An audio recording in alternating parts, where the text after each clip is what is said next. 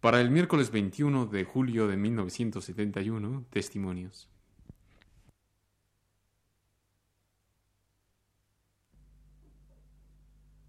Radio Universidad presenta...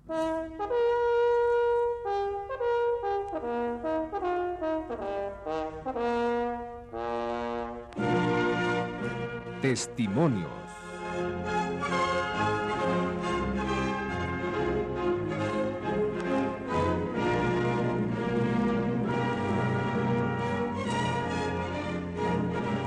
En esta ocasión, Josefina Millán de Solares entrevista a Ricardo Garibay.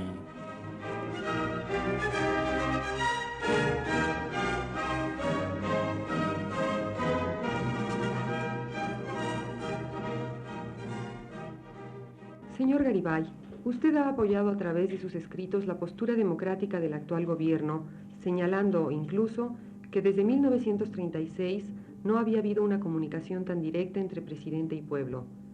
Díganos, ¿no modifica a ese apoyo el tiempo que ha transcurrido desde que se prometió llevar a sus últimas consecuencias la investigación de los sucesos del pasado 10 de junio? Voy a contestar primero algo que no me ha preguntado. Se me ha censurado muy acremente el apoyo dado al gobierno a través de mi trabajo de periodismo político. He recibido antologías de injurias, cartas verdaderamente impublicables, y una casi inaudita violencia en mi contra. Importa decirlo porque esa censura viene de muy considerables porciones del estudiantado e inteligencia del país, que asumen ciegamente, heroicamente, una actitud de rebeldía ultranza. Parece que vale la pena repetir lo siguiente. Es cómoda la rebeldía ultranza. Provoca bienestares lacrimosos y barniza de heroísmo los gestos falsamente fieros de la plazuela.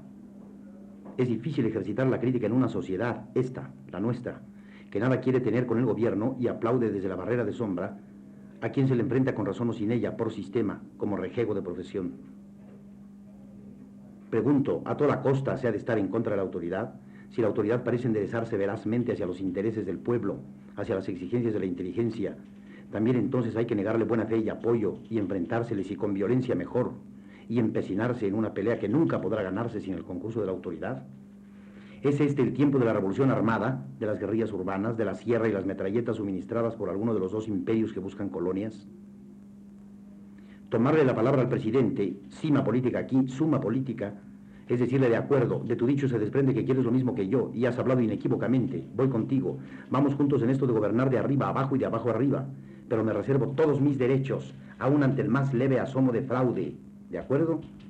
Tomarle la palabra no renunciar a uno mismo, sino afirmarse con énfasis frente a él, énfasis lúcido y por lúcido, cordial, confiado, vigilante.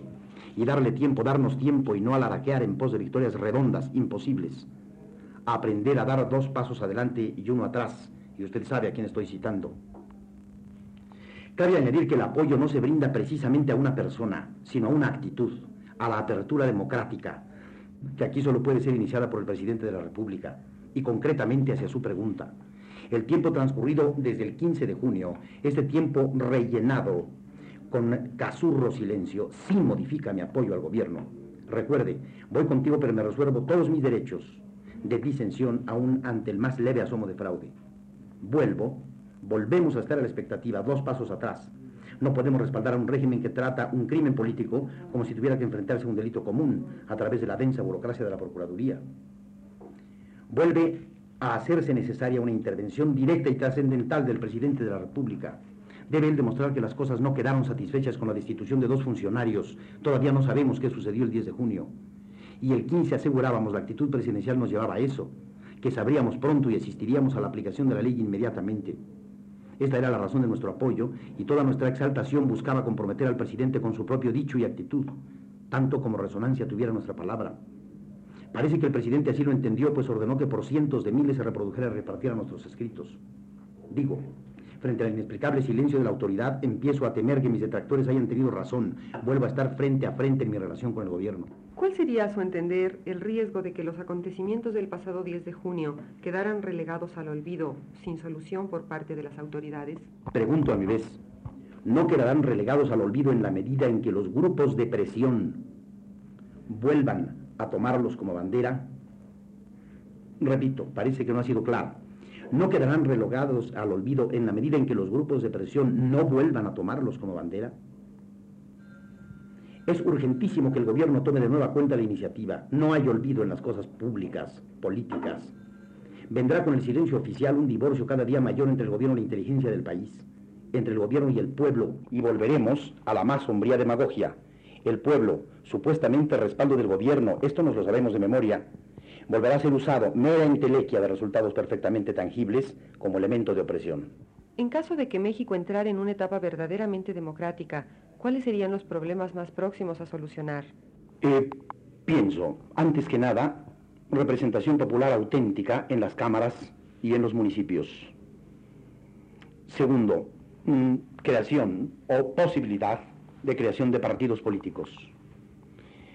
Tercero, distribución de la riqueza. Cuarto, la desocupación. Quinto, el éxodo del campo a la ciudad. Sexto, el crédito veraz al campo.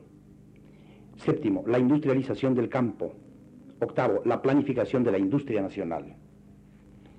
Digamos, respondamos así, sabiendo que en eso estamos lejos de ser técnicos. Y añadamos que nada de eso podrá llevarse a cabo si entre el gobierno y la inteligencia no hay acuerdo, identidad de intereses. Y esto es algo que los políticos mexicanos todavía no alcanzan a ver. Una de las críticas que se les hicieron a los intelectuales que apoyaron las medidas del gobierno fue la falta de objetividad, de distancia para juzgar las cosas fríamente. ¿Qué puede decirnos de esto? Que la actitud contraria, la crítica y más, la censura radical y constante tampoco es objetiva, tampoco echa por delante distancias para contemplar fríamente.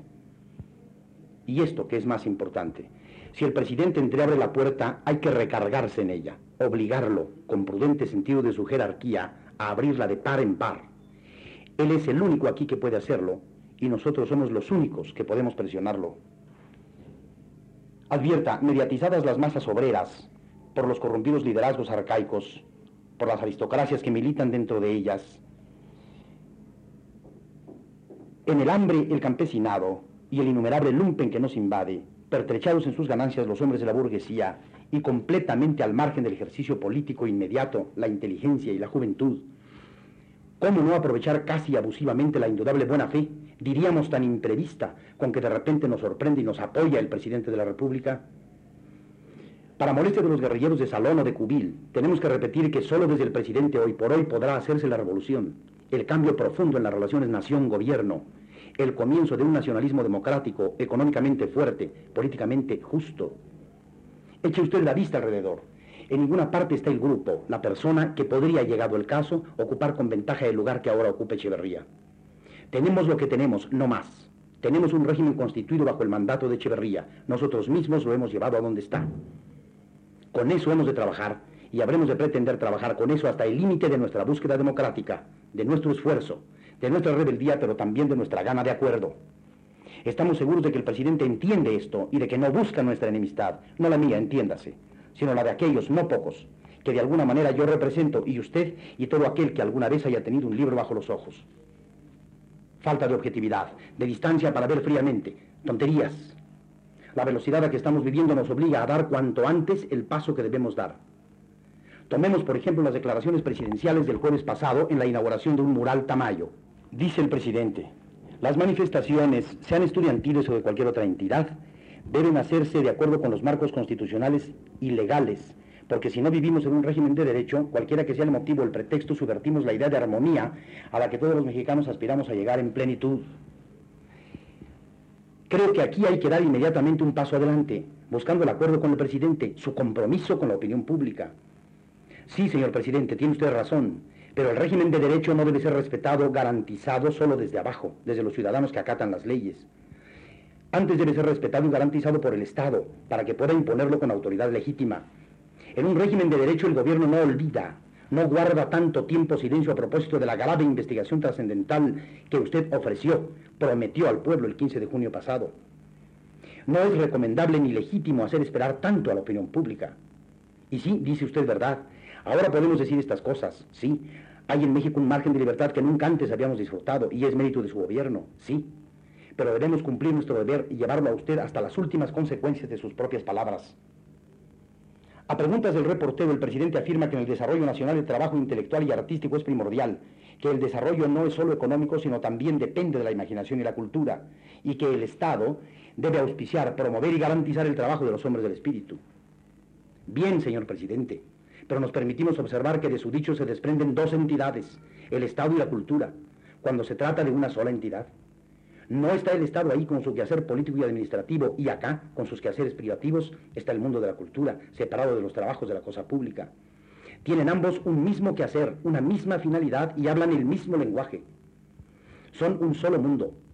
Una estatua, un libro, un poema, un mural son hechos políticos de trascendencia política tan inmediata como un decreto presidencial. No auspiciar, promover, etcétera, sino hacer del afán de la cultura el más íntimo afán gubernamental. Como se construye una presa desde el gobierno, debe editarse una novela, una investigación científica. Las controversias que suscita en nuestro medio cualquier apoyo al régimen no se deberán a que preferimos separar la postura intelectual de la postura política a causa de las decepciones que hemos sufrido en el pasado. No precisamente. Yo creo que esto es un viejo vicio mexicano. Creo que es la gran generación de la reforma la que lleva a cabo la íntima comunión entre el gobierno y la inteligencia y yace de ambas partes un único quehacer político. Creo que podríamos situar en el triunfo, eh, en, la fase armada inclusive, y en el triunfo de la Revolución de, de 1910, el derrumbe, el descrédito de la inteligencia con los intelectuales, un poco como lacayos de los caudillos y de los eh, líderes eh, campesinos, de los generales. Probablemente de este divorcio ya tan viejo viene que en México en verdad no haya política, que la política sea un relleno de demasiado gobierno y poca política. ¿Qué papel cree usted que debe de jugar la, la crítica de un intelectual dentro de un régimen verdaderamente democrático? Lo he escrito ya muchas veces. Repito, no con impaciencia, sino con afán de que la repetición cree en algún momento eficacia. Creo que el único papel del intelectual es poner en tela de juicio constantemente todo aquello que transcurra en la vida pública y en la vida privada de un país.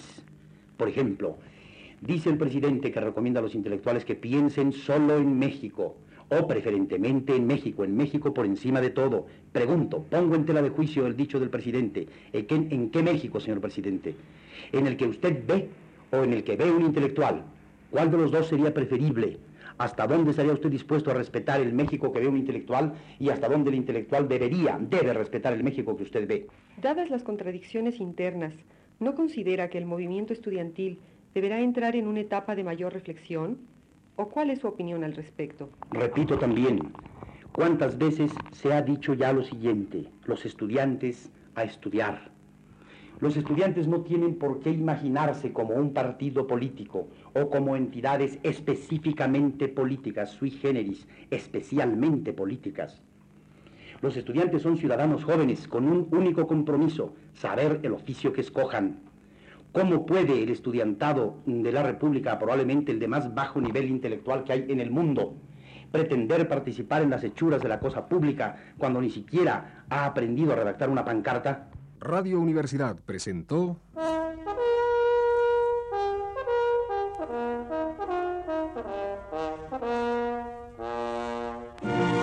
Testimonios.